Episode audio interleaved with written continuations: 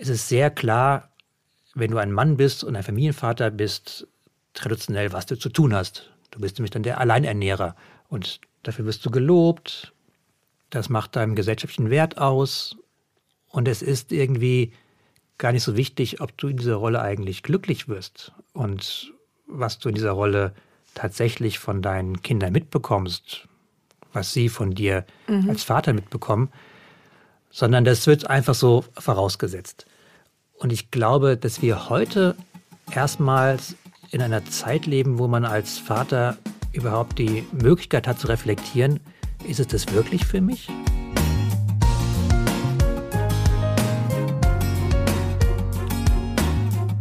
Klagen, lachen, klüger werden.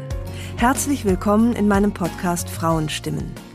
Frauenstimmen, das sind alle 14 Tage sonntags ermutigende Gespräche mit mutigen Frauen über das Aufbrechen, das Suchen, das Verlieren und das Finden. Ich bin Ildiko van Kürti und mein heutiger Gesprächspartner ist ausnahmsweise mal ein Mann. Er heißt Tillmann Prüfer, ist Journalist und hat ein bemerkenswertes Buch geschrieben.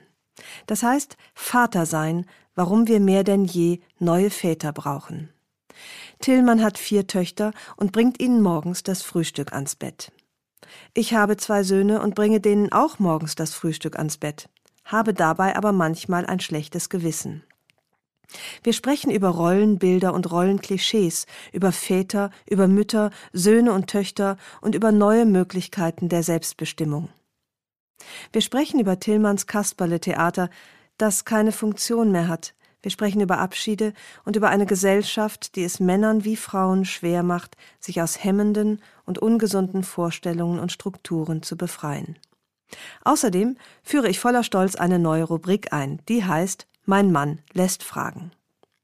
Ich wünsche euch bei alledem gute Unterhaltung und die ein oder andere erhellende Erkenntnis. Warum hast du so einen Redefluss? Ich würde vielleicht, weil du zu Hause nicht genügend zu Wort kommst? Ähm, nein, ich muss einfach, wenn man jetzt mit vier Töchtern äh, und einer Frau zusammenlebt, äh, dann muss man einfach auch so eine gewisse Wortgewalt ähm, ähm, entwickeln, um überhaupt noch durchzudringen. Ja. Also wenn Gäste bei uns zu Hause sind, dann sagen die immer, es ist so unglaublich, wie viel bei uns am Tisch geredet wird und wie viel Leute einfach durcheinander reden. Also es wird geredet, aber nicht zugehört. Jeder möchte irgendwas sagen.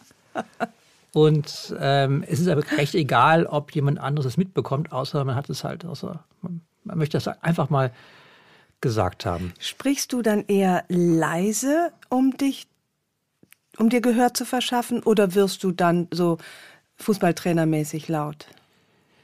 Ich sollte wohl leise reden. Also ich habe das mal gehört, dass wenn man leise redet, dass dann andere Menschen automatisch das Gefühl bekommen, oh, jetzt kommt was Wichtiges, ich muss zuhören.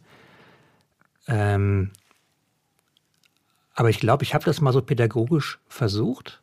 Also wenn man mit den Kindern redet, dann so, guck mal, jetzt sind wir ganz leise. Ne? Jetzt hören wir mal zu. Ne? Was? Und das ähm, klappt alles überhaupt nicht. Das heißt, ich glaube, ich rede eher ein bisschen zu laut. Schreist du auch rum? Ja. Also eigentlich also die meiste. Töchter die, kann man getrost mal anschreien. Eigentlich die meiste, eigentlich die meiste Zeit. Ähm, ich halte das auch für pädagogisch richtig, denn äh, ich habe es mir so angewohnt, ähm, durch die Decke zu gehen, bevor ich wirklich innerlich erregt bin. Also ich reg mich ständig über alles auf. Ja. Ähm, aber das ist dann so ein, ein ähm, irgendwie äh, äh gleichbleibend hoher Pegel von Papa ist durch irgendwas genervt, was die Töchter dann nicht ganz so ernst nehmen.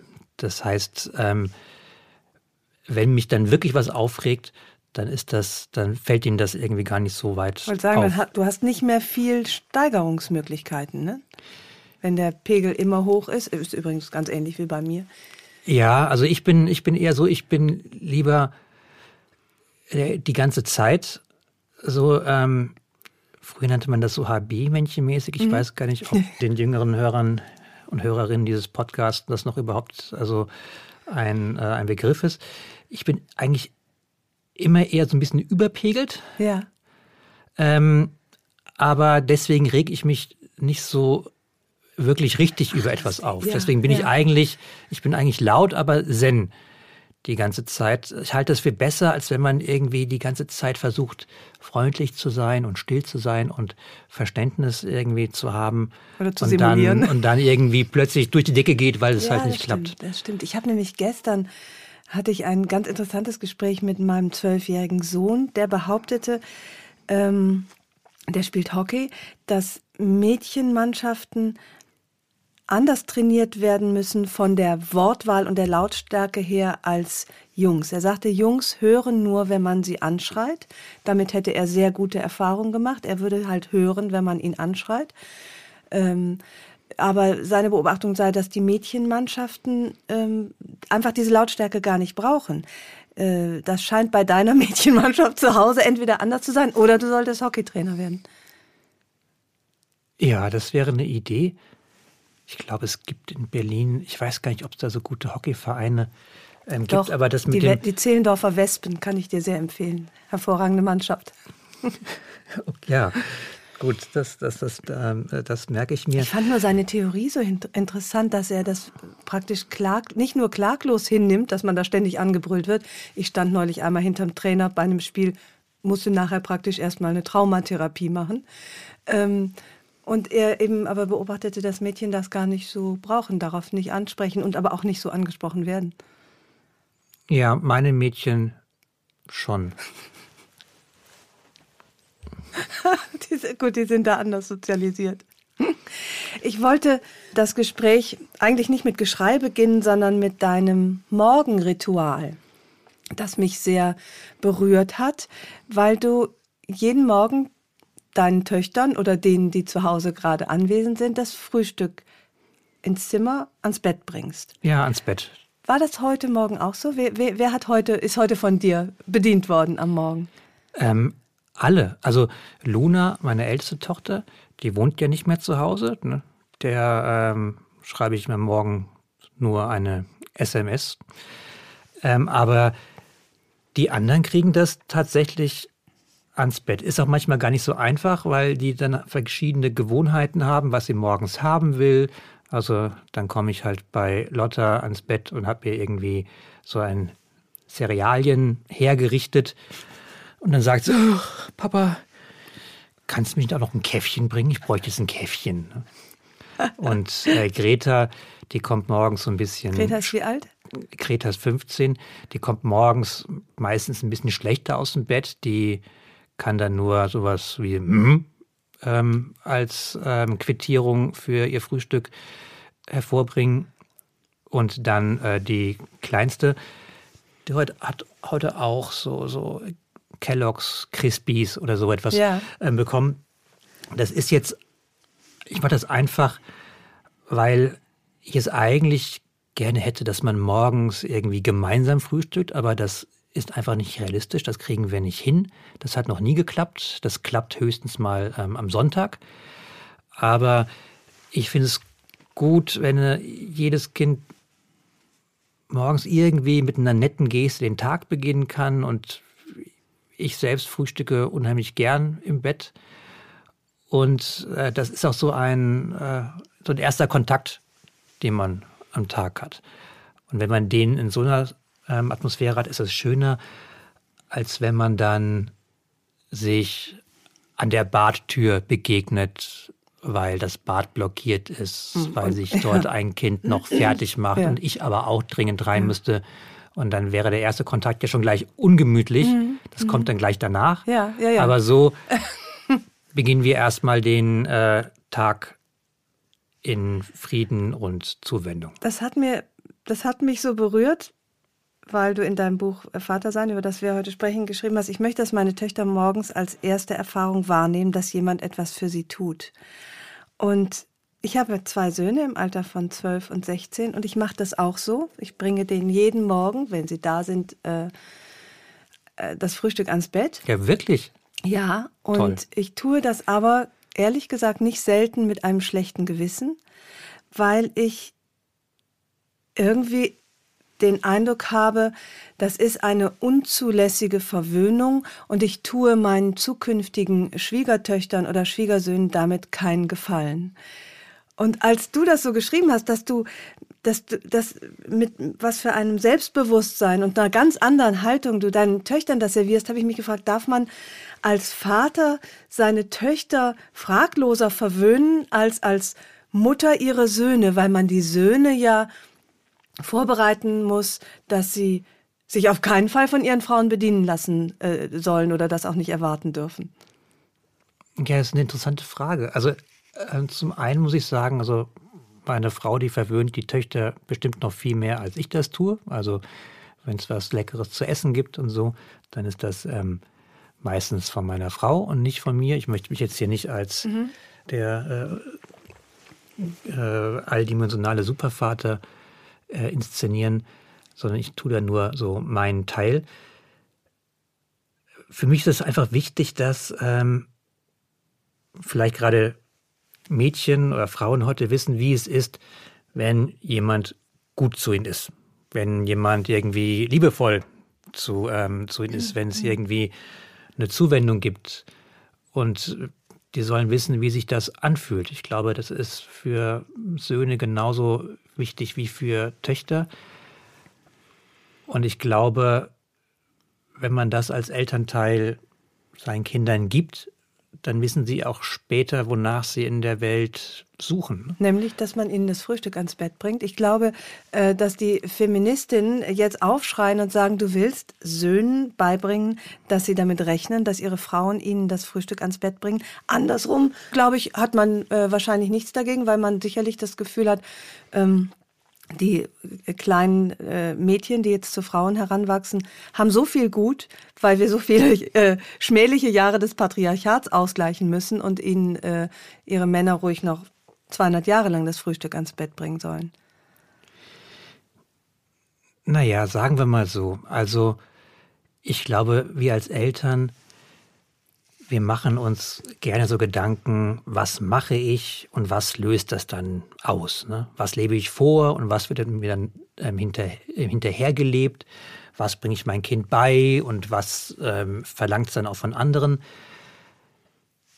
Ich würde dem Mut machen, das mal so ein bisschen äh, lockerer zu sehen, denn was wir als Eltern den Kindern geben können, ist Wärme, emotionale Sicherheit, Zuwendung, Spaß, Herausforderungen. Aber ich glaube, es ist nicht so, dass weil du jetzt deinen Söhnen das ans Bett bringst, dass ähm, sie äh, dann äh, ihnen die Schuppen von Augen fallen, wenn das ihre Freundin oder Frau einmal nicht tut. Sondern wenn sie sagt, hier, wenn du ein Frühstück ans Bett haben willst, dann geh zu Mama. Äh, hier ist was anderes. Das werden die schon machen, die Erfahrung. Ich glaube, das werden die auch, äh, auch aushalten. Also mit deinen Töchtern klappt schon mal nicht, weil die ja auch gewohnt sind, dass sie das Frühstück am Bett kriegen. Dann ja. liegen die da nebeneinander und sagen, wer bringt jetzt das Frühstück ans Bett? Papa Aber ich glaube, wenn sie, wenn sie dann irgendwie ähm, mit äh, guten Gedanken an ihre Mama zurückdenken, was soll da, was soll da schiefgehen? Also ich glaube, wir haben eine Generation, die wir gerade ähm, heranziehen, auf die so viele Herausforderungen ähm, irgendwie zukommen, dass es für mich eigentlich wichtig ist, halt Kinder emotional zu stärken, irgendwie denen zu zeigen, was es alles für schöne Dinge auf der Welt gibt, ihnen Hoffnung zu geben, sie auch ein bisschen in irgendeine Reihe, in irgendeine Richtung zu schubsen, mhm. manchmal und zu ermutigen oder auch zu drängeln. Aber dass Eltern so die Großmeister sind, die durch das, was sie tun oder nicht tun oder lassen oder forcieren, dann so ein Kind heranformen, das dann so als quasi ihr kleines Werk durchs Leben wackelt. Mhm. Das haben meine Kinder mir schon sehr früh ausgetrieben, diese äh, Vorstellung. Und ich glaube, dass die Zeit, die man mit den Kindern hat, und das ist jetzt bei einer aktiven Mutter wie dir auch nicht, dass du den ganzen Tag ähm, da bist, um irgendwie deinen Söhnen das Leben schön zu machen. Die Zeit, die man mit den Kindern hat, ist so wertvoll, dass man sie einfach dafür nutzen soll, für was einem, äh, dass das Herz schreit, für was Mhm, einem, für was mhm. einem die Zeit äh, wertvoll ist, Ja. wie, wie man sich mit ihnen fühlt. Und das ist das Wichtigste. Du schreibst, was du gerade gesagt hast, gilt ja für Väter und für Mütter gleichermaßen. Äh, Du schreibst, dass dies vermutlich die beste Zeit in der Geschichte der Menschheit ist, um Vater zu werden. Warum?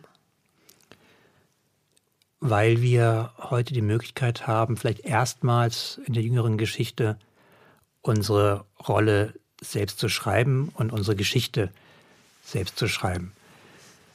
Du musst sehen, ähm, so als, als ich irgendwie das erste Mal Vater geworden bin, das, da war ich 25. Ne? Und damals gab es ähm, eine sehr klare Vorstellung, was man als Mann zu tun hat. Nämlich, ja, jetzt brauchst du erstmal einen Job und rennst raus und bringst das, äh, das Geld dabei. Was man als Vater zu tun hat, also in Bezug auf die Kinder, ähm, hat mir niemand was gesagt. War irgendwie gar nicht wichtig, war kein, kein Wissen, äh, was man einem Kind irgendwie oder einem jungen Mann äh, wohl beibringen musste, Mhm. schien irgendwie vorausgesetzt zu sein, dass man das alles wusste. Und Ja, oder dass man gar nicht viel mehr zu tun hat, außer ernähren und äh, das Geld äh, beschaffen. Ja, das, Mhm. ähm, das ist diese Rolle. Ja. Und das ist eine Rolle, die habe ich sogar noch mit äh, 25 so mitbekommen und Mhm. so vorausgesetzt und auch mich ähm, dementsprechend verhalten. Das ist eine Rolle, in der mein Vater ganz automatisch geboren wurde, mein Großvater auch. Das heißt, es ist sehr klar, wenn du ein Mann bist und ein Familienvater bist, traditionell, was du zu tun hast. Du bist nämlich dann der Alleinernährer und dafür wirst du auch ähm, äh, dafür, dafür wirst du gelobt. Das macht deinen gesellschaftlichen Wert aus.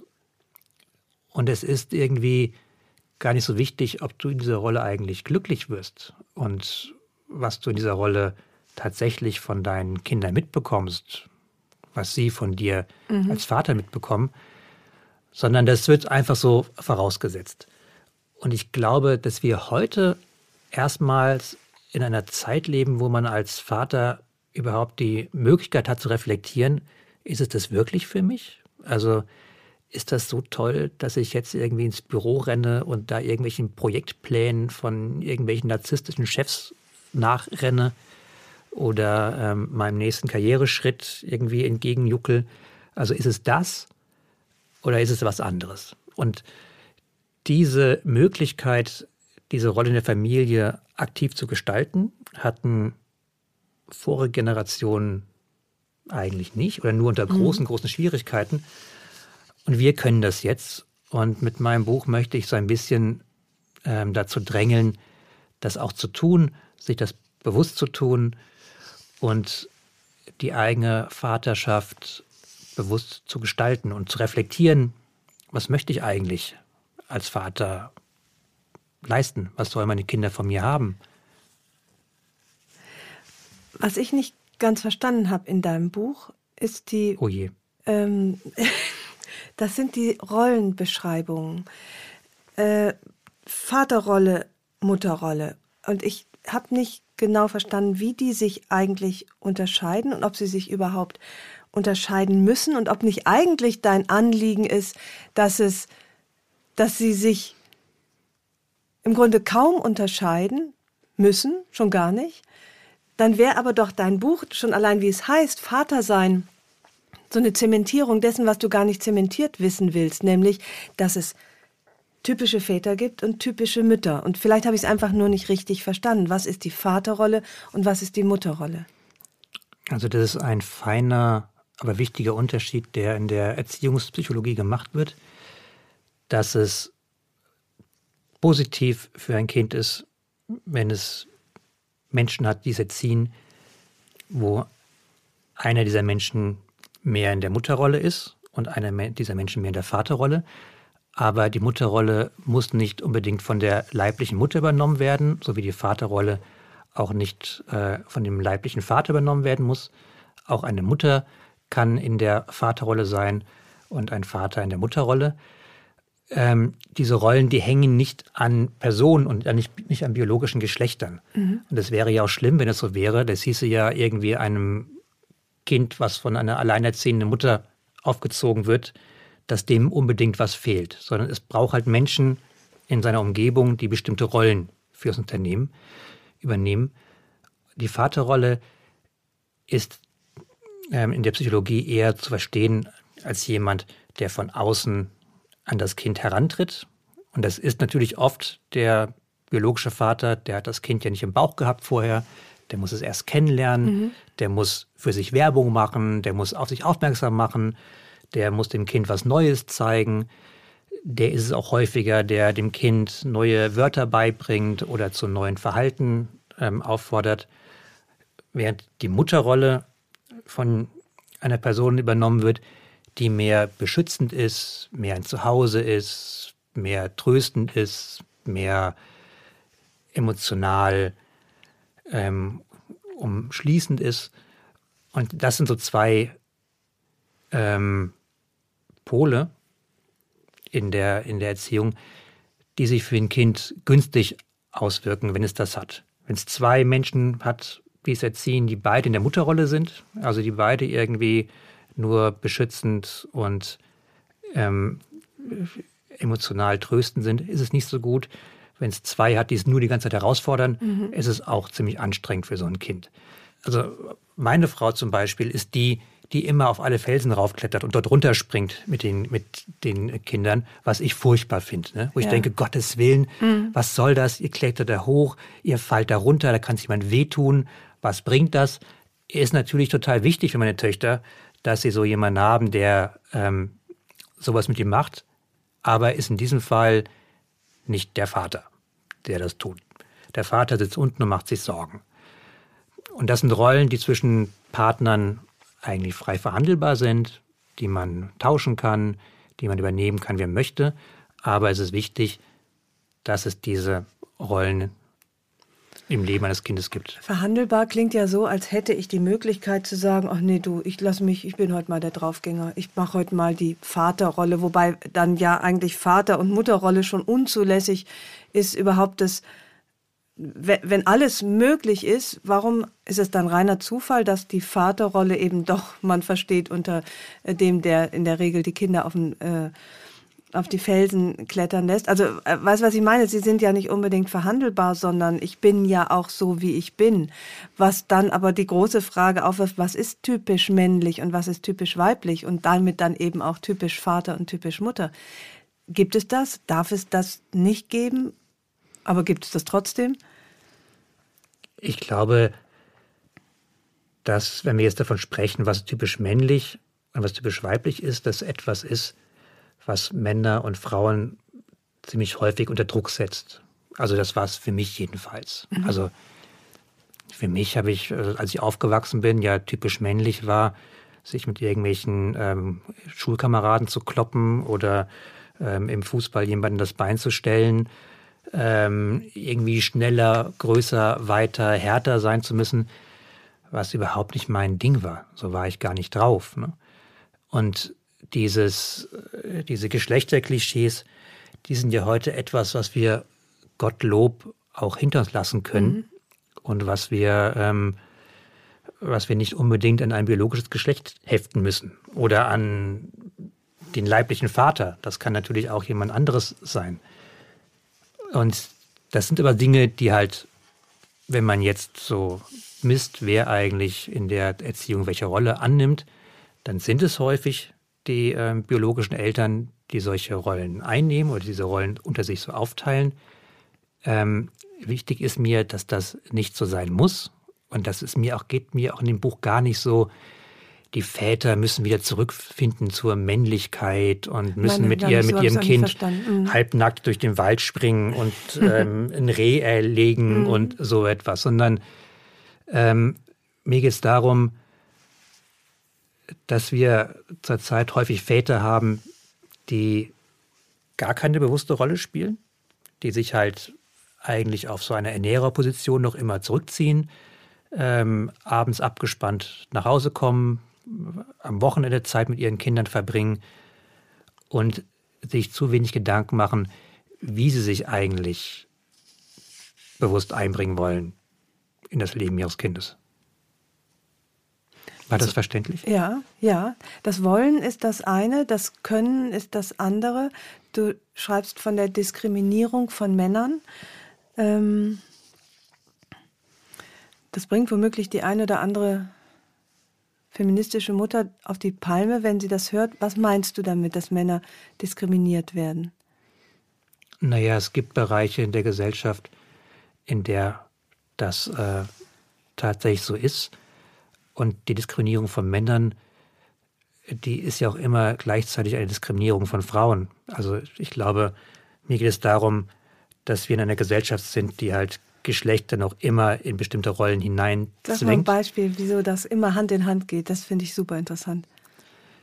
Naja, zum Beispiel ähm, nehmen wir äh, Sorgerechtsstreitigkeiten. Da habe ich auch gerade einen Fall in meiner Umgebung, ähm, wo wenn es hart auf hart kommt, es für Männer noch, Väter noch unglaublich schwer ist, klarzumachen, auch bei wirklich sehr offensichtlichen Befunden, dass es irgendwie gut wäre, wenn das Kind in ihrer Obhut aufwächst und nicht irgendwie bei der Mutter. Das ist sehr, sehr schwer immer noch durchzusetzen, mhm. weil ähm, es in vielen, vielen ähm, Institutionen der Gesellschaft, die was zu sagen haben, ob das auch Jugendämter sind und, und, und, immer noch klar ist, ein Kind gehört äh, dorthin. Das ist natürlich auf der einen Seite eine Diskriminierung von Vätern, die halt nicht irgendwie diese Rolle spielen können, die sie spielen möchten. Es ist aber auch gleichzeitig eine sehr klare Rollenzuweisung ähm, für die Mutter und für die Frau. Denn wir leben in einem Land, wo du als Frau alles tun kannst, aber als allererstes Mal musst du, als allererstes musst du gezeigt haben, dass du eine gute Mutter bist, dass du das irgendwie beherrschst. Du kannst Außenministerin werden, aber vorher musst du die Frage gefallen lassen, und was ist dann mit den Kindern? Das muss niemand äh, beantworten, der Außenminister wird. Findest als Mann. du, dass diese Frage niemandem gestellt werden sollte oder allen?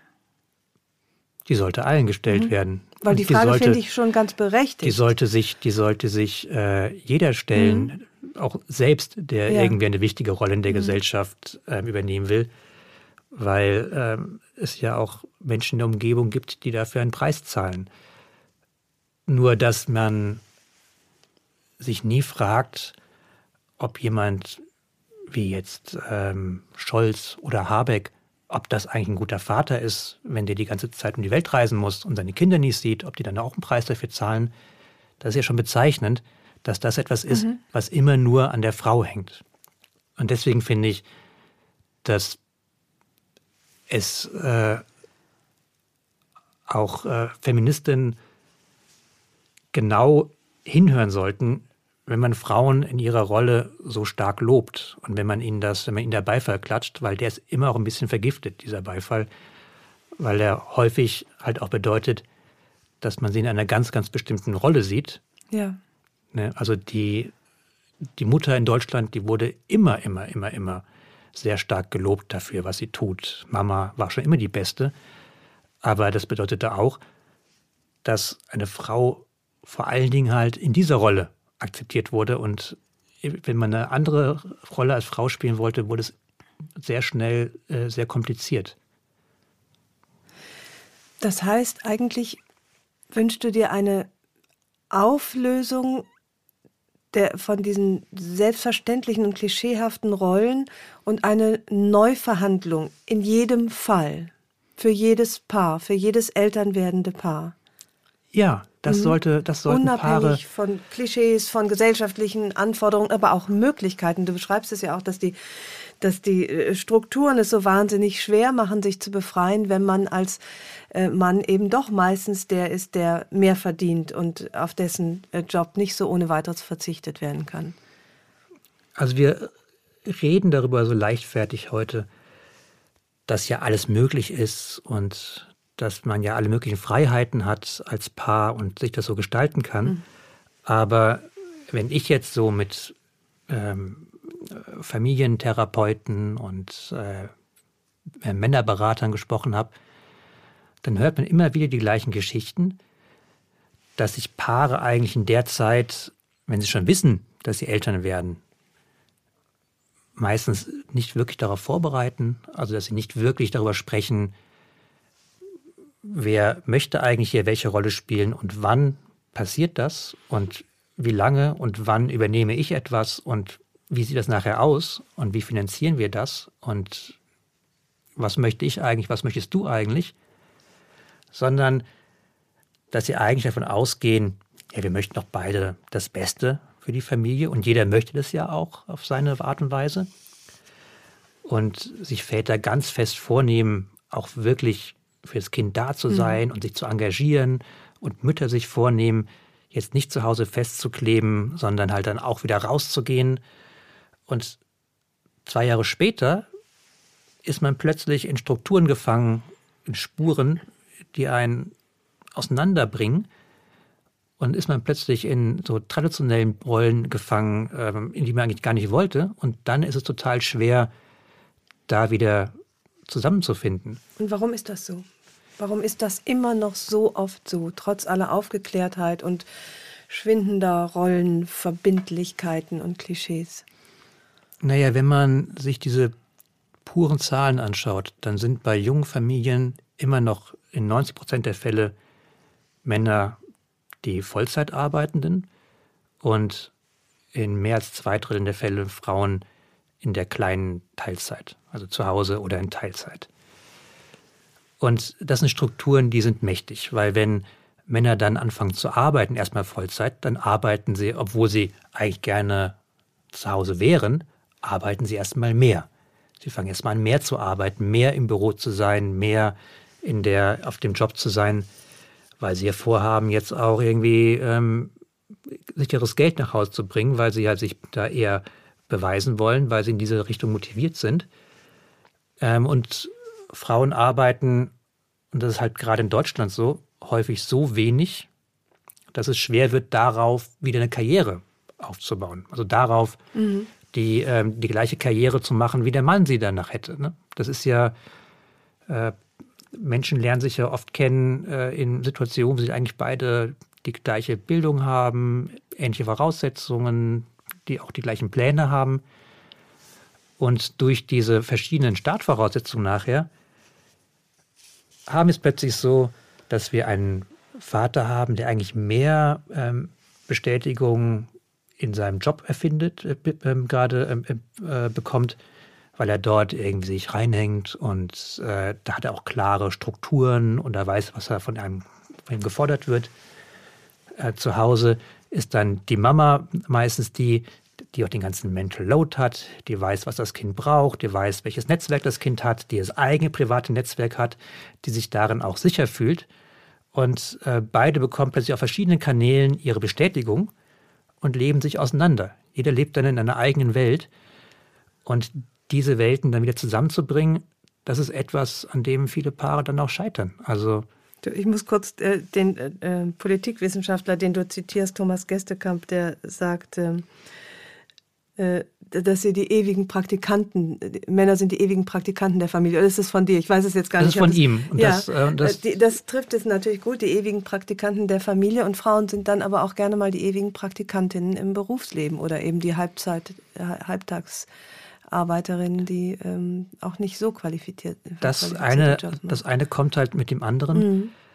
Aber ich fand jetzt dieses Wort von ewigen Praktikanten ganz gut, mhm. weil ein Praktikant der kriegt ja von seinem Chef Aufgaben. Der kriegt ja, der, der übernimmt ja keine wirkliche Verantwortung, sondern der bekommt was gesagt und dann, dann macht er das. Und so sehen halt auch viele Väter ihre Rolle in der Familie. Also jeder Vater heute sagt, nee, ich mache zu Hause ganz viel. Also von dieser Care-Arbeit mache ich auch ganz viel. Also da gehe ich einkaufen oder koche auch mal mhm. und bringe den, bring den Müll auch runter.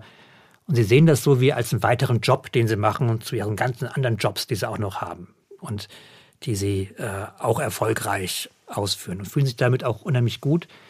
Nur sie sind immer die, die halt die Arbeit zugewiesen bekommen, die halt einen Auftrag bekommen und dann äh, den machen. Und sie sagen, hey Schatz, aber sag mir doch, was ich tun soll, ich mach's doch, warum regst du dich auf?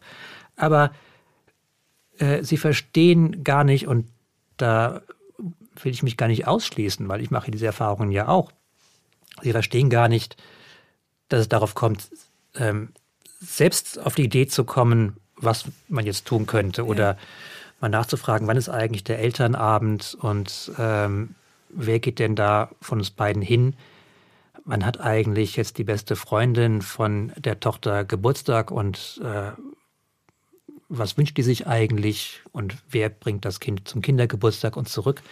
Das heißt, solange diese Verantwortung für so etwas immer bei der Mutter hängt, und ich glaube, das ist ganz, ganz oft der Fall, solange fühlen sich auch Väter nicht wirklich dafür zuständig.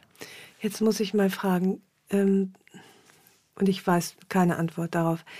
Hoffentlich weiß ich die Antwort. Das ist ja unangenehm. nein, nein, vielleicht, äh, äh, weil es immer so blöd klingt, aber ist es denn nicht vielleicht doch auch so, dass Männer ganz gerne ins Büro gehen und auch noch etwas länger bleiben, ehe sie sich dem Chaos Haushalt und Kinder aussetzen, wo sie sich eben natürlich auch als äh, Praktikanten fühlen und andererseits Frauen, das schreibst du auch in deinem Buch, ähm, den Männern das gar nicht zutrauen, dass sie es gut machen, dass sie sich Männer wünschen, die mehr verdienen als sie. Das belegen Studien, die du auch zitierst. Ähm, und du sagst eben, wie, dann wird es nicht nur gesellschaftlich zementiert, dieser Status quo, sondern auch noch aus uns selbst heraus, eben durch den Mann, der sagt, ich mache lieber eine Überstunde, ehe ich jetzt meinen Kindern schon wieder so eine langweilige Geschichte vorlege. Oder ist das auch ein Klischee, was nicht stimmt? Ich glaube, also dass die Zahlen das schon hergeben, dass das äh, valide Zahlen sind. Also diese Aufteilung der Geschlechterrollen, das ist nichts, was Menschen unbedingt nur als ein Joch empfinden, sondern wenn man mhm. junge Paare, also junge Eltern fragt, was ist für euch das schönste Modell, dann sagen mehr als 40 Prozent, also das, der größte Zuspruch bekommt das Modell er arbeitet Vollzeit, sie höchstens Teilzeit. Also das ist auch in den Köpfen drin. Von sich heraus sagen das Paare, Von sich ohne heraus. große Zwänge. Also ja, weil es ja auch ja. das, ähm, das ist ja ein Modell, wo auch jeder in seiner Rolle bestätigt ist. Ne? Also mhm. Männer wissen, wenn ich arbeite, dann ist es was Gutes keine Frau, die sagt, oh, mein Mann, der ist jetzt, der ist jetzt gerade Geschäftsführer geworden, der ist so, ähm, der, der ist so viel unterwegs, der muss jetzt da irgendwie auch diese Fusion vorantreiben, richtiges Ding. Da sagt keine der Freundinnen, sag mal, spinnt der? Ist der die ganze Zeit unterwegs? Weil man ist ja immer zu Hause. Das ist etwas, was sich gut anfühlt. Ne? Eine Frau, die sich in der, in der, um ihre Kinder kümmert, ist auch etwas, was sich gesellschaftlich. Aber jetzt unterstellst du, dass das, dass diese Männer und Frauen oder Eltern in die, diese Konstellation wählen, weil sie doch letztlich gesellschaftlich dazu gezwungen sind. Du, es gibt den wunderbaren Satz in deinem Buch, die stabilsten, glücklichsten Ehen sind nicht jene, die einem, einem bestimmten Modell folgen, sondern solche, die einem selbstbestimmten Modell folgen. Kann das denn sein, dass das ureigene, selbstbestimmte Modell genau das traditionelle ist? Und das ist nur eine, keine, also es ist eine vorsichtige und beschämte Frage, die ich äh, auch. Ich glaube, dass das sein kann. Also ich glaube, wenn man sich ganz frei äh, entscheiden kann, dass man sich vielleicht dafür entscheidet. Und in dem Fall ist es ja auch gut, wenn sich beide darin wohlfühlen, wenn beide das Gefühl haben, sie machen das, was sie am besten können und sie werden ähm, dafür auch vom Partner bestätigt und haben dabei ihr eigenes Erfolgserlebnis. Aber ich glaube, dass die Zahlen eher dafür sprechen, dass etwas gesellschaftlich Gelerntes ist, mhm. was viele einfach so übernehmen ja. und was viele auch erstmal nicht hinterfragen oder sich nicht die Zeit dafür nehmen, das zu hinterfragen oder auch nicht die Kraft aufbringen, das zu hinterfragen. Und ich finde, junge Paare heute, die sind umgeben von so unsichtbaren Riesen. Die sind nicht, die, die stehen dir nicht irgendwo massiv im Weg, aber sie gängeln dich überall. Also meine Frau, wenn sie arbeitet auch ähm, sehr viel, sie arbeitet Vollzeit bei der Zeit ähm, Und das sind halt Arbeitszeiten, die nicht immer die Kita-freundlichsten sind. Ne? Und wenn man dann oder wenn sie dann um 17 Uhr quasi im Vollstress angeradelt kam, um das Kind gerade noch aus der Kita rauszubekommen, wo die mhm. jetzt gerade schließt, dann bekommt sie immer noch oder bekam sie immer noch einen anderen Blick, als wenn man das ähm, als Mann tut. Ne? Also die Frau ist die, die, ja. ach, ne, also mhm. wirklich, mhm. also ist es das wert? Ne? Äh, der Mann, der irgendwie angehetzt kommt und das Kind zu übernehmen, der ist der liebende Vater, der jetzt wahrscheinlich auch noch länger hätte arbeiten können, aber er ist jetzt hier nochmal ähm, angehetzt gekommen, um sein Kind äh, ja, ja, in den stimmt, wohlverdienten Feierabend ja, mitzunehmen. Also und diese und das bekommt man überall reflektiert. Das bekommen Frauen in ihren sozialen Netzwerken. Ähm, und mit, mit sozialen Netzwerken meine ich jetzt nicht Facebook, sondern das ist auch halt die Freundin, das ist die Bekanntschaft aus der Stillgruppe. Überall hat man ja diese kleinen Reflexionen, die einmal zeigen, was gesellschaftlich einfach geht und was nicht so einfach geht. Das und hat sich aber auch ganz schön verändert. Also ich finde, dass man Bestätigung gar nicht mehr so leicht bekommt. Also als Frau, die Vollzeitmutter ist, kriegst du auch schräge Blicke. Ja. Als Frau, die Vollzeit arbeitet, kriegst du äh, die schrägen Blicke. Ähm, und bei Männern ist das wahrscheinlich ähnlich. Also ich finde es gar nicht mehr so leicht, äh, was aber ja dafür spricht, dass sich viel tut, eine eine Lebensform zu leben, wo die Leute sagen, oh, die kriegen es aber wirklich gut hin, ohne Vorwurf. Abgesehen davon, dass auch, wer soll mir Vorwürfe machen, aber das, äh, oder findest du nicht, dass die, dass es nicht mehr so klassisch automatisch bestätigt wird, wenn er wahnsinnig viel arbeitet und sie nur zu Hause ist? Also ich glaube, das Schöne ist ja, dass es diese Offenheit gibt, also dass man das überhaupt jetzt wählen kann und dass das variabel ist. Ich glaube aber, dass es in vielen Teilen der Bevölkerung noch genauso praktiziert wird. Also das ist das, was ich jetzt mhm. da so mhm. in den Zahlen ja. einfach sehe. Ich glaube, so unsere Vorstellung von der Welt, wie sie so läuft, die ist schon ein bisschen weiter, mhm. aber die Realität kommt dem nicht ganz hinterher. Und das ist ja das, ähm, was ich in meinem Buch hinterfrage, warum das immer noch so ist. Ja. Und ich glaube, wenn wir nicht wirklich da strukturell etwas ändern, das heißt, wenn wir nicht wirklich mehr Männer haben, die einfach aus tiefster Überzeugung halbtags zu Hause bleiben und mehr Frauen, die, obwohl sie und das auch schräg, einfordern schräg, als, ihr, als ihr Recht, nicht als, als Recht, Pflicht. Ja. Ne? Also ich verstehe auch manchmal Männer gar nicht, dass die sich das alles so gefallen lassen, diese, diese äh, Festlegung auf den Ernährer. Das ist ja so ungerecht, weil es so, wie du auch schreibst, was gibt es? Es gibt ja kaum etwas Abenteuerlicheres und auch glücklichmachenderes und erfüllenderes, als sich um ein Kind zu kümmern. Dass die das so freiwillig abgeben, wundert mich sehr.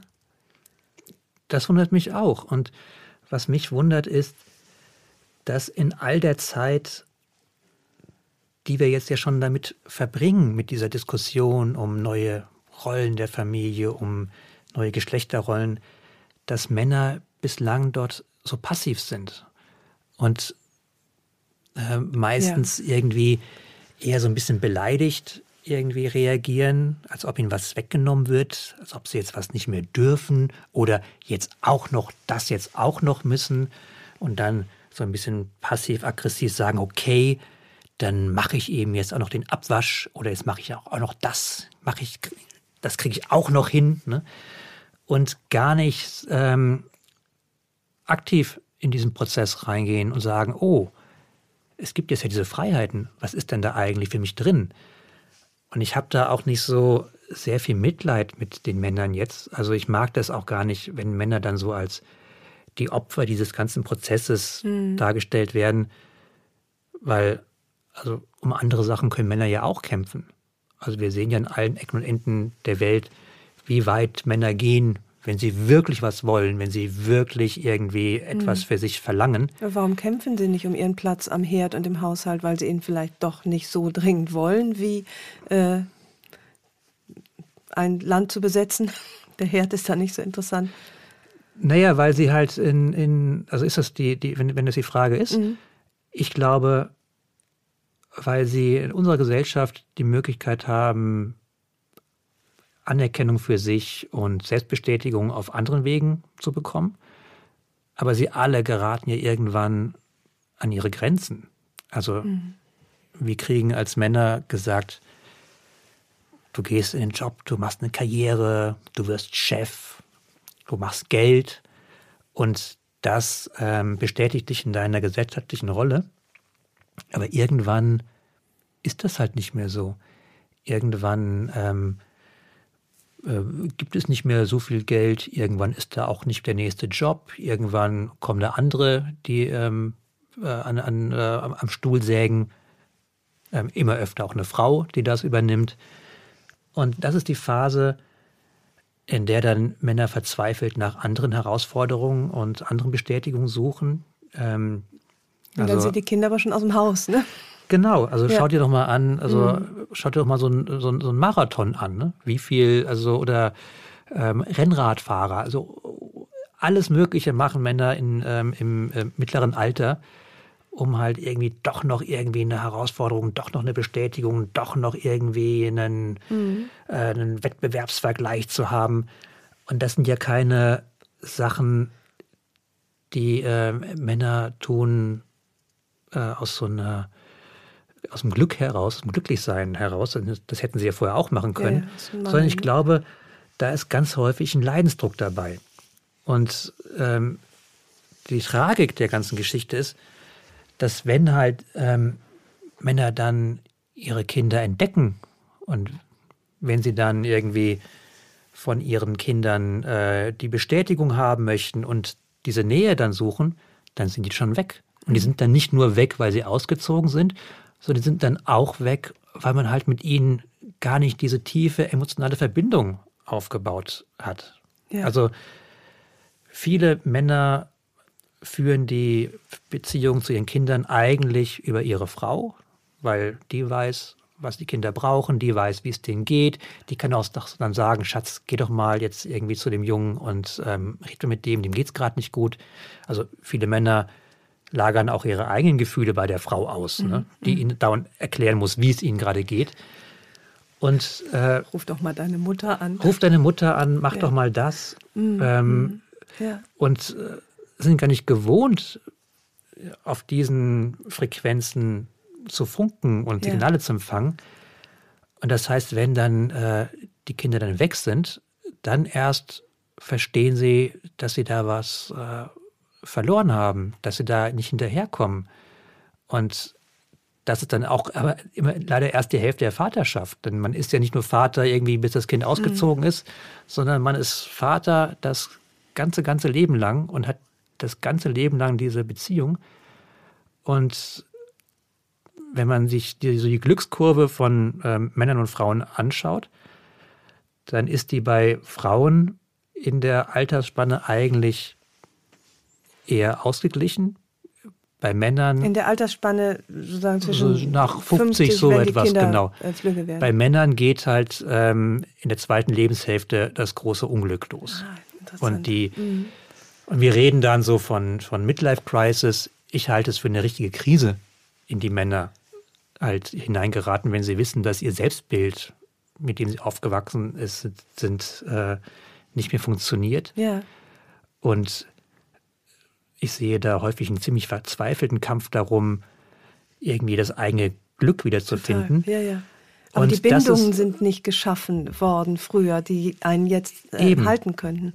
Das ja, Netzwerk, das Netzwerk, das haben die, die Frauen aufgebaut. Mhm, und stimmt, Männer ja, lernen das ja auch nicht. Also wenn ich mir überlege, ähm, was ähm, bespricht meine Frau alles mit ihren Freundinnen und was bespreche ich mit meinen Freunden. Mhm. Also es ist äh, ein himmelweiter Unterschied von emotionaler Tiefe, die man dort ja, ähm, ja. Äh, erfährt beziehungsweise nicht erfährt. Ne?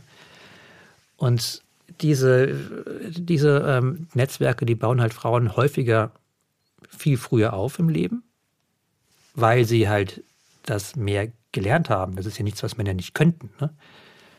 Und äh, diese Netzwerke halten sie dann auch später mhm. eher glücklich. Mhm. Die haben mehr Verbindungen, die haben auch mehr Verbindungen zu ihren Kindern. Und äh, der, äh, der Mann steht dann irgendwie äh, ganz wie so ein, alleine da.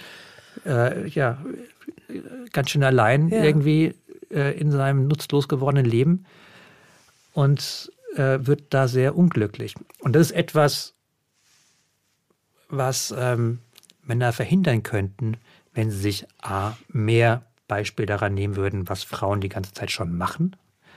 Und wenn sie ihre eigene Rolle, die ja eine Rolle ist, die ganz häufig in so eine Sackgasse ändert, früher hinterfragen würden oder früher gemeinsam mit ihrer Partnerin ja, dagegen ja. steuern würden. Mhm. Genauso wie Frauen, weil, weil du auch äh, beschreibst, dass Frauen oftmals, wenn sie voll berufstätig sind, dann trotzdem zu Hause noch die ganze Arbeit machen, weil sie das Gefühl haben, sie müssten eine falsche Rollenverteilung irgendwie wieder gut machen, indem sie äh, ja, zu Hause doppelt so viel. Das ist dann natürlich eine schlechte Rechnung, wenn man sagt, okay, wir haben jetzt volle Berufstätigkeit, aber zu Hause immer noch mehr zu tun als die Männer. Ja, und das vorhin hast du ja angesprochen, der Mann, der sich halt gern in sein Büro zurückzieht und noch eine Überstunde macht. Also ich glaube, Frauen würden sich auch manchmal gerne ins Büro zurückziehen und eine mhm. Überstunde machen. Ähm, aber der Mann macht die Überstunde mit dem Gewissen, ah, ich mache jetzt ja noch mehr Arbeit, ich bin wichtig, das geht hier nicht ohne mich, ja. ich kann hier nicht weg. Frau macht diese Überstunde mit so Gottes Willen, ähm, ich bin jetzt hier, aber ich müsste eigentlich noch mhm. woanders mhm. sein. Äh, jetzt kommt gleich irgendwie mein Sohn nach Hause oder meine Tochter und äh, ist dann da was zu essen auf dem Tisch, wissen die, äh, wo ich bin. Das heißt, das zerrt unglaublich an ja. Frauen. Noch immer, weil sie halt beide Rollen irgendwie in so einem Overload dann mitnehmen. Mhm. Äh, und Männer machen das nicht. Und also ich sage das jetzt so, bei mir ist das ja auch ganz genauso zu Hause. Also ich mhm. versuche mhm. schon viele Sachen so dann im Haushalt zu übernehmen und in der gemeinsamen Sorge. Aber so ganz viel so, ähm, wo befindet sich eigentlich gerade welches Kind und wann wollte meine Tochter noch mal zu Hause sein. Was hat sie gesagt?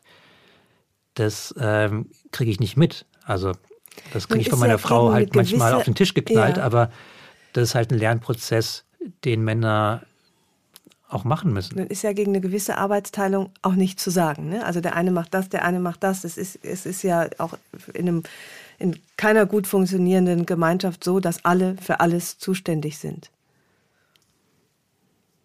Ja, aber es ist doch auffällig, dass es ganz wenige ähm, Männer gibt, die diesen ganzen, man nennt das Mental Load, mhm, auf sich ja. ziehen, diese ganze Familienorga. Das kenne ich ja, auch in meinem, in meinem mhm. Bekanntenkreis. Ich kenne auch ähm, Familien, wo sie einen Job hat, wo sie die ganze Zeit zwischen Shanghai und USA managen muss mhm. und da halt so mit dem Kopf drin ist, dass halt jemand braucht, der zu Hause den anderen Kram managt und äh, weiß, äh, wie es um die Kinder steht. Das gibt es auch. Ne? Aber es ist halt etwas, was in den Familien meistens nicht so sichtbar wird oder mhm. was so mhm. vorausgesetzt wird. Und ich glaube, darüber müssen sich Partner sehr bewusst werden, welche Arbeit damit eigentlich äh, verbunden ist und welche Verantwortung dafür ja, ja. Ähm, genommen werden muss. Ich will jetzt einmal zum Amüsement aller würde ich dich bitten, eine halbe Seite aus deinem Buch vorzulesen, um einmal von der äh, großen Gesellschaft in die kleine Gesellschaft zu kommen. Eine Geschichte, die mir, oder eine äh, Beschreibung, die mir so wahnsinnig gut gefallen hat. Ähm, es geht ums Thema Ordnung und Schwerkraft. Und es ist keinesfalls nur in Mädchenhaushalten so. Über die Ordnung soll ich was vorlesen? Bitte ja, bis da, wo ich es äh, gekennzeichnet habe, weil ich es so lustig fand. Das ist das erste Mal, dass ich in dieses Buch reingucke. Ich habe es selbst erst gestern oh, bekommen. okay. Dann ich habe mich nicht getraut, ich habe mich nicht da, getraut, da, da, reinzuschauen. Hoffentlich entdeckst du jetzt keinen Rechtschreibfehler. Weil es immer so ist, so ja, Gottes ja. Willen, ich möchte nicht irgendwas tun. Oder quäle ich dich jetzt zu sehr damit? Ich habe so gelacht. Nein, es geht also, es, es geht darum, dass ich ähm, ähm, Vätern so ein paar Werkzeuge an die Hand gebe in meinem Buch, mit dem sie ihr eigenes Vatersein äh, zusammennageln können. Ähm, und ein Werkzeug ist das Streben nach Ordnung und auch das verzweifelte Scheitern daran. In unserer Familie sind meine Frau und ich die Hinterherräumer. Ich fühle mich manchmal wie ein Tatortreiniger. Wo immer ein Kind etwas getan und gemacht hat, ist es später meine Aufgabe, Spuren aufzuwischen und unappetitliches Zeug vom Boden zu kratzen. Weil es mir einfach so wichtig ist. Ich mache das mit der gebotenen Unzufriedenheit und mahnend, auch murrend, oft auch klagend, manchmal schimpfend und zeternd, polternd und stampfend. Allein, das ist völlig unerheblich. Denn egal, was ich tue, die Kinder verhalten sich wie zuvor auch. Es hat keinerlei Auswirkung. Für mich ist das eine Übung in Demut. Ich füge mich in Umstände, die ich nicht ändern kann. Was zähle ich auch schon in Anbetracht der unverrückbaren Gesetze des Universums? Es ist, als würde ich mich gegen die Entropie stemmen. Eine der Kräfte des Universums, die dabei besonderen Einfluss auf meine Familie hat, ist die Schwerkraft. Sie tritt immer dann in Erscheinung, wenn meine Töchter etwas unter sich fallen lassen. Schwerkraft bedeutet ja genau genommen nicht, dass die Erde Gegenstände anzieht, sondern dass sich die Erde und Gegenstände gegenseitig anziehen. Man muss sich so ein Kind also wie einen eigenen Planeten vorstellen, und wenn sie etwas fallen lassen, dann tritt das aus ihrem Schwerkraftfeld heraus und eben auch aus ihrem Wahrnehmungsbereich. Es bewegt sich dann in ein anderes System, nämlich meines. Nur für mich sieht es einfach so aus, als ließe meine Tochter das fallen und als würde sie sich nicht mehr dafür interessieren. Aber nein, das ist eine völlig falsche Annahme. Die Dinge sind vielmehr lost in space. Sie sind für mein Kind unsichtbar geworden. Niemand müsste irgendetwas aufheben, wenn es nach ihnen ginge. Nur ich bestehe darauf, dass die Sachen am Boden existieren. Ich könnte genauso gut behaupten, dass es UFOs gibt. Ich liebe diese Stelle so. Und es versöhnt mich so mit den äh, Millionen von nassen Handtüchern und äh, Unterhosen, die ich äh, aus diesem nicht mehr existierenden Sichtfeld meiner Söhne geräumt habe. Vielen Dank dafür.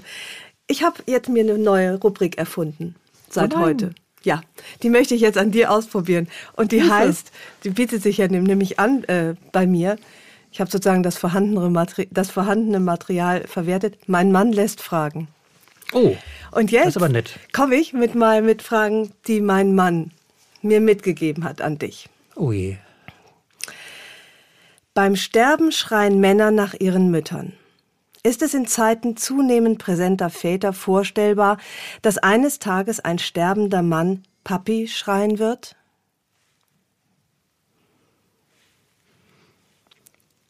Ich frage mich gerade, ob Männer wirklich, wenn sie sterben, nach ihren Müttern schreien. Also, das, ähm, das vorausgesetzt. Ich glaube ja. Also ich glaube, dass das unbedingt ähm, so sein wird, denn oder so sein sollte. Denn Sterben stelle ich mir ja als einen Prozess vor, wo man sich in etwas hineinbegibt, von dem man nicht weiß, was da kommt. Ne? Also das völlige äh, Verlorensein. Und dieser Schrei nach der Mama ist ja das Bedürfnis, festgehalten und geschützt zu werden und in diese mütterliche Nähe zurückkehren zu können. Ja, vielleicht sogar mehr, vielleicht sogar in den mütterlichen Schoß. Also dann wäre es nämlich nicht der Papi, der das ersetzen könnte. Es kann ja auch sein, ne, dass man sagt, ich will. Aber wenn es, der, wenn es der Vater ist, der diese Rolle übernommen hat, wenn der Vater ist, der diese Ursicherheit gegeben hat, der dieses hm. Du bist mir nah, du bist bei mir immer willkommen, dann kann das ganz genau auch der Vater sein. Und äh, wenn man jetzt in der Psychologie versucht zu messen, was können eigentlich Väter und was können Mütter, dann gibt es ganz wenig, was Mütter definitiv besser können als Väter oder Väter definitiv besser können als Mütter. Also eigentlich können im Sinne von tun oder von vermitteln? Von vermitteln und mhm. von, von, von können. Ja. Also was, mhm. sie, was sie dem, dem Kind geben ja. können. Also Väter können genauso tröstend und warm sein für ein, äh, für ein Kind, wie es die Mutter kann. Und wenn sie in diese Rolle geworfen sind, weil zum Beispiel die Mutter nicht verfügbar ist, dann übernehmen sie die auch ganz selbstverständlich. Also klar, irgendwann ja. wird ein Sohn Papa schreien und hoffentlich eine Tochter auch. Ja.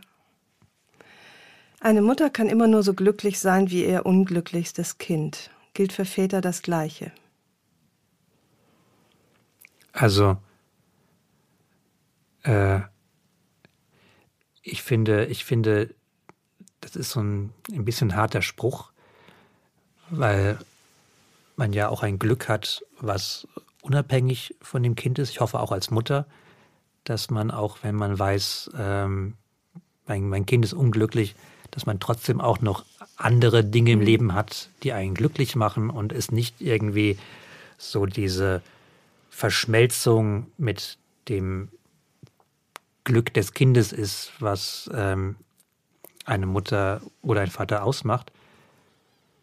Aber dass äh, ich, wenn ich weiß, irgendwie mein, äh, mein Kind kämpft gerade mit etwas, mein Kind ist gerade irgendwie an irgendeiner, an irgendeiner Hürde im Leben, irgendwo, wo es verunsichert ist, nicht weiterkommt oder mit sich hadert, das beschäftigt mich ja ganz genauso. Mhm. Ich glaube, dass es auch gar nicht so ist, dass Männer das anders fühlen. Oft wissen sie es nicht so oder oft sind sie halt zu weit weg davon, um das empfinden ja. zu können um das zu wissen, wie es gerade mit ihren Kindern aussieht. Man muss eigentlich nur fragen, dann sagen die es einem auch ziemlich ja. deutlich. Ja. Jetzt kommt was Kompliziertes. Oh Wissenschaftler haben nachgewiesen, dass Väter einen niedrigeren Testosteronwert haben als Single-Männer. Das schreibst du auch in deinem Buch. Leben Männer noch dazu in einer von Treue und Romantik geprägten Beziehung, haben sie 21 Prozent weniger Testosteron im Blut. Ein Kind zu haben hat für den Sexdrang eines Mannes also ungefähr den gleichen Effekt wie die Entfernung eines Hodens. Aus der Perspektive der Evolution ist das Gold richtig, denn ein herumstreuender Mann würde die Überlebenschancen seiner Brut dramatisch verringern. Viel Testosteron macht zudem aggressiv und das ist eine äußerst schlechte Eigenschaft, um ein Kind zu erziehen. Ist Entmännlichung also der notwendige Preis, den ein guter und glücklich verheirateter Vater zu zahlen hat?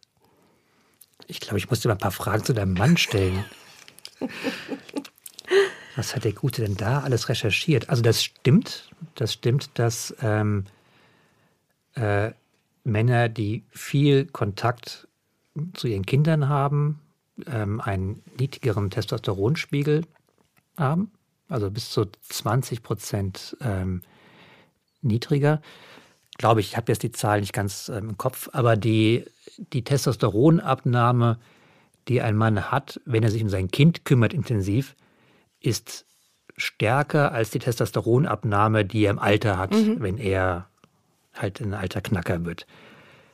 Das heißt, ähm, diese, damit muss man leben, ja, als Mann, dass man mit weniger Testosteron ähm, rumrennt und dann auch weniger Bedürfnis hat, anderen Menschen den Schädel einzuschlagen oder so etwas. Das ist furchtbar, ne? weil ähm, offenbar für viele Männer.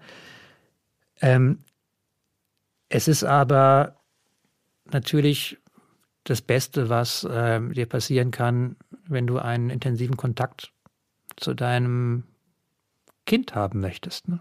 Und das ist tatsächlich so etwas, was, ähm, äh, was ja ganz interessant ist, jetzt, wenn wir jetzt so ins Biologische hineingehen, mhm. weil ähm, das Testosteron ist ja das, was jetzt Männer von Frauen der Geschlechtsrolle am meisten unterscheidet, ne? dass Männer mhm. diesen, diese höhere Testosteronproduktion haben. Und ich finde das halt total ähm, äh, schön. Ich finde, das äh, weckt mir große Hoffnungen, dass halt äh, Männer, wenn sie sich halt ihrer Familie wirklich widmen und ihren Kindern nah sind und halt von diesen Kindern auch was empfangen, nämlich man empfängt ja auch Liebe, Wärme, Herzlichkeit, Glück, dass sie dann ähm, von ihrem äh, Ein wenig runterkommen. Ein, ein wenig runterkommen. Ja, ja, ja. Denn es ist ja auch nicht, was irgendwie ein Mann unbedingt ähm, zum glücklichsten Menschen der Welt macht, wenn er halt irgendwie wie so ein äh, Stier ähm, durch die Welt brettern muss. Interessanterweise steigt bei Frauen jenseits der Wechseljahre das Testosteron, also auch die also Nestbau, Sehnsucht wird deutlich weniger, wenn die Kinder aus dem Haus gehen und die Frauen die Lebensmitte deutlich überschritten haben. Ja, und ich weiß jetzt nicht, ob halt dieses, äh, ob man jetzt davon ausgehen muss, dass Testosteron das konstruktivste ähm, Hormon ist, was es auf der Welt gibt. Ne? Man würde sich ja in der Weltpolitik manchmal ein bisschen äh, weniger davon wünschen. Ja, ein bisschen weniger. Andererseits ist es natürlich, weiß ich nicht, wie bei Feuer, Wind und Wasser. Es sind positive Energien möglich, aber auch äh, Naturkatastrophen. Also äh, das ist da das immer mit. Da hast du natürlich recht. Mm. Und was wollte der Mann jetzt wissen, ob man. Ist Entmännlichung also der notwendige Preis, den ein guter und glücklicher Vater zu zahlen hat? Es ist vielleicht der Preis, aber auch ein bisschen die Belohnung. Mhm, ja, das Denn ist schön gesagt. Ich glaube, äh, das Selbstbild, was man als Mann hat, ist auch etwas, was ähm, einen ganz schön bedrücken kann. Ja. Weil man ihm ja auch irgendwann nicht mehr so gerecht wird. Also zu wissen, es gibt da mhm. noch eine Alternative, es gibt auch andere Seiten in meinem Ich, außer dieses Bild von mir, was langsam im Alter zerknittert, das finde ich sehr tröstlich. Das stimmt. Ich möchte zum Schluss einen Rat von dir vielleicht über, sehr gerne. über die, die letzten Male, die uns bevorstehen der letzte Kindergeburtstag, der zu Hause gefeiert wird, der letzte Familienausflug, äh, vielleicht der letzte Urlaub mit der Familie. Irgendwann feiern meine Söhne womöglich Weihnachten bei ihren Partnern oder Partnerinnen. Da geht mir jetzt schon das Messer in der Tasche auf. Du hast ja schon ein paar Abschiede nehmen müssen oder dürfen vielleicht auch, weil sie neue Räume dann äh, ähm, da entstehen. Hast du, wie gehst du damit um mit der mit der mit der neuen Rolle, Vater zu sein, ohne Kinder, denen du morgens das Frühstück ans Bett bringen kannst. Und diese Abschiede, die fallen mir ganz schwer. Ja, mir auch. Also wir haben so ein Kasperltheater, noch von meinem Großvater, so ein wirklich so ein schönes, äh, aus schwerem Holz ähm, ähm, geschreinertes Kasperltheater. Und ich war immer so glücklich, irgendwelchen Kindern Geburtstagen Kasperltheater spielen zu können, weil es halt irgendwie so toll ist, dass Kinder, die auch sonst irgendwie iPads und Netflix und so etwas um sie herum haben, halt total ausrasten, wenn irgendwie der Kasperl da ist und sich das Krokodil von hinten anschleicht. Und es halt so lustig ist und ähm, so eine Freude für alle. Nur ja, ne, jetzt irgendwie, Juli ist jetzt neun. Bei ihrem zehnten Geburtstag da wird sie kein Kasperltheater mehr mhm. haben wollen. Sie wollte es auch schon beim neunten Geburtstag nicht mehr haben. Und jetzt so zu sehen, so, oh, das irgendwie steht jetzt da im Keller und ich werde es nie wieder rausholen. Jedenfalls nicht für meine Töchter, vielleicht für irgendwelche Enkelchen ja. dann oder so etwas. Also da werde ich mich dann wieder gern zum Trottel machen. Aber das ist schon, das ist schon schwierig, finde ich. Und dieses Loslassen ist, ähm, etwas, was man ja dann auch üben muss. Man sollte aber äh, sich so ein bisschen darauf vorbereiten, gerade jetzt als Vater, und ich kann es jetzt nur aus der Vaterperspektive sagen, dass es ähm, leichter ist, wenn man halt vorher schon ganz, ganz viele andere ähm, Verbindungen zu den Kindern irgendwie gezogen hat. Also etwas, äh, wenn man, äh, was dann eine, auch eine Beziehung ermöglicht, wenn die halt dann mal draußen sind und weg sind und sie dann auch wieder gerne herkommen mhm. und es auch immer noch Dinge gibt, die sie halt von den Eltern wissen wollen und vielleicht nicht äh, von der neuen Partnerin oder dem neuen Partner. Also ich glaube, darauf kann man sich so ein bisschen vorbereiten. Und es ist auch so, in meiner Erfahrung, dass es heute nicht mehr so krass ist, dass Kinder so ausziehen und dann Tschüss, so wie es zu ja. meiner Zeit vielleicht noch mhm. war. Da gab es noch diesen Auszug und danach war man halt im neuen Leben. Ich glaube, heute kommen Kinder viel öfter nochmal zurück. Ich sehe das auch in meinem Bekanntenkreis, dass die dann tatsächlich auch mal mit dem Partner ausziehen, dann ist die Beziehung aber zu Ende, dann kommen sie nochmal für ein Jahr wieder. Ja. Also da habe ich ja eher, so wie ich das mitbekomme in meinem Bekanntenkreis, das Problem, dass die Eltern sagen so, ah, jetzt könnte doch mal da auch mal so ein Zimmer wäre auch nicht schlecht. Ich würde gerne jetzt mal so eine Sauna reinbauen ja. oder so etwas.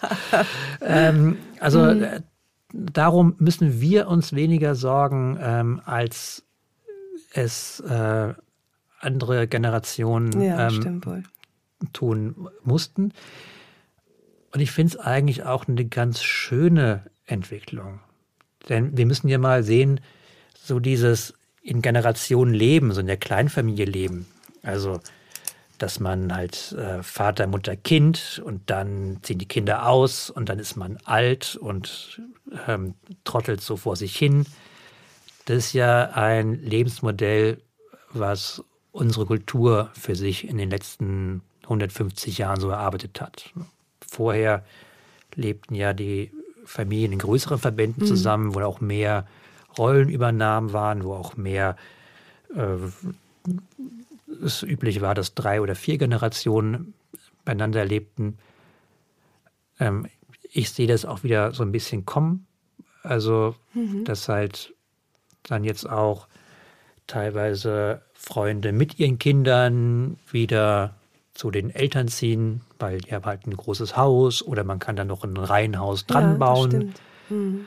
Und das ist ja eigentlich ähm, eine schöne Entwicklung, weil diese Vereinsamung von älteren Menschen, die ist einfach doof und war immer doof und das sollte man nicht als etwas Natürliches hinnehmen, ja, was dann stimmt. einfach mal so ja. sein muss. Ich möchte zum Schluss auf dein Kasperle-Theater nochmal kommen, was du gerade erwähnt hast. Das ist, das rührt mich so. Bei uns ist es der Nikolaus, das Nikolauskostüm, der das wahrscheinlich erstmal nicht mehr gebraucht wird. Ähm, aber das Schöne ist ja bei diesen Abschieden vom Kasperle-Theater, äh, dass du Abschied nehmen kannst von etwas, was es gab. Also du wirst es nicht bereuen, nicht Kasperle-Theater gespielt zu haben, sondern du wirst das Theater im Keller sehen und an eine schöne Zeit zurückdenken, die du als neuer Vater und äh, hoffentlich auch viele andere neue Väter nämlich genossen haben und gestaltet haben. Und äh, ja, sie haben den Kasperle gespielt und das ähm, finde ich ist eine schöne und wichtige Botschaft und möchte mich bedanken für das Gespräch. Dankeschön. Es war sehr schön bei dir. Das freut mich.